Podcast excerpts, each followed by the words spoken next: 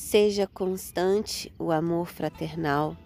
Não negligencies a hospitalidade, pois alguns, praticando-a sem saber, acolheram anjos. Amém. Acabamos de ler Hebreus 13, 1 e 2, queridos. Que a graça e a paz do nosso Senhor Jesus reine nos nossos corações. Amém. Se você está ouvindo esse devocional, eu gostaria que você abrisse seu coração para o que Deus quer dizer nesta hora.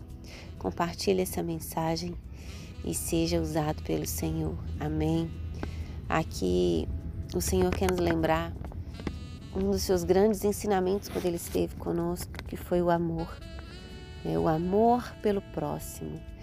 E aqui em Hebreus, ele diz: seja constante o amor fraternal. Constante, essa palavra é algo que precisamos praticar. É algo que precisamos pedir ao Senhor. Constância. Que sejamos constantes em tudo que fazer, fizermos, principalmente no amor fraternal. O amor ao próximo, queridos, é uma coisa que sempre deve existir. Sempre precisamos nos colocar no lugar do outro.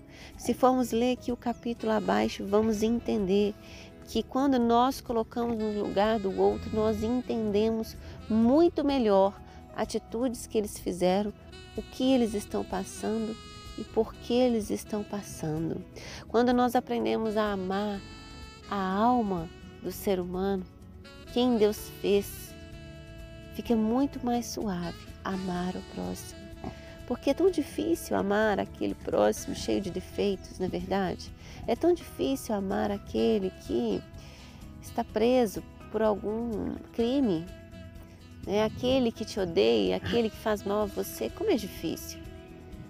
Mas o amor fraternal, o amor de Deus, é aquele que sem condições, é aquele a qual nós olhamos para a alma dele que está sujeita a uma eternidade e que precisa de ajuda, precisa de salvação e que nós não venhamos negligenciar a hospitalidade sempre acolher as pessoas que precisam.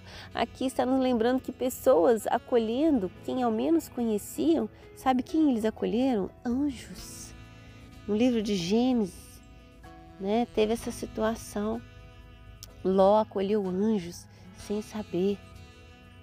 Então, quantas vezes estamos acolhendo pessoas que ao menos sabemos quem é, mas no fundo estamos sendo usados pelo Senhor. No fundo estamos sendo um instrumento e agradando a Deus. Olha que diz no livro de Mateus, no capítulo 25, verso 38. Quando Jesus vai fazer o seu julgamento, ele vai falar: Tive fome, não me deste comer.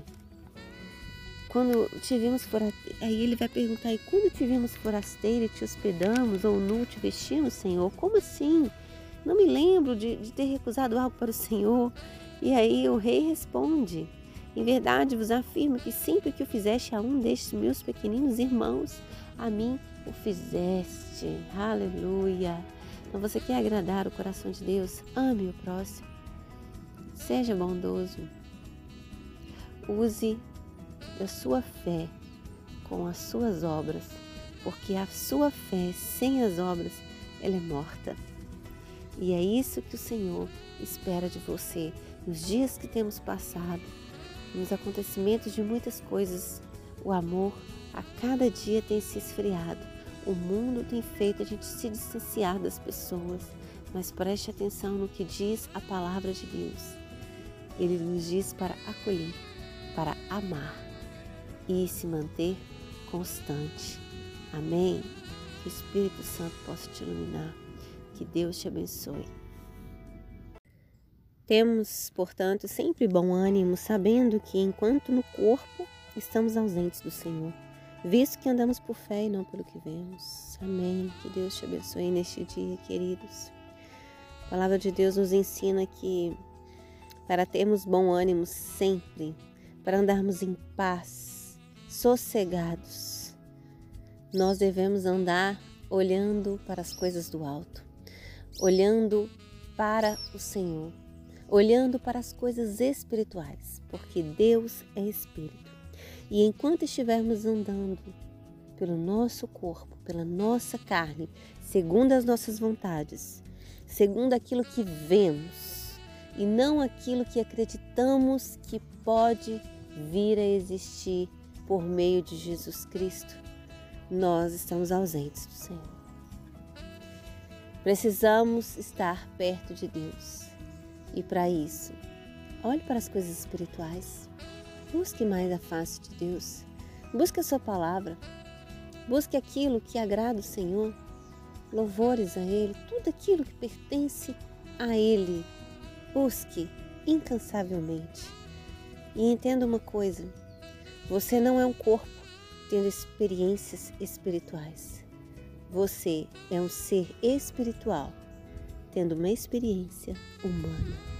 Então valorize mais o seu espírito e tudo que vem do Senhor. Amém? Que Deus te abençoe.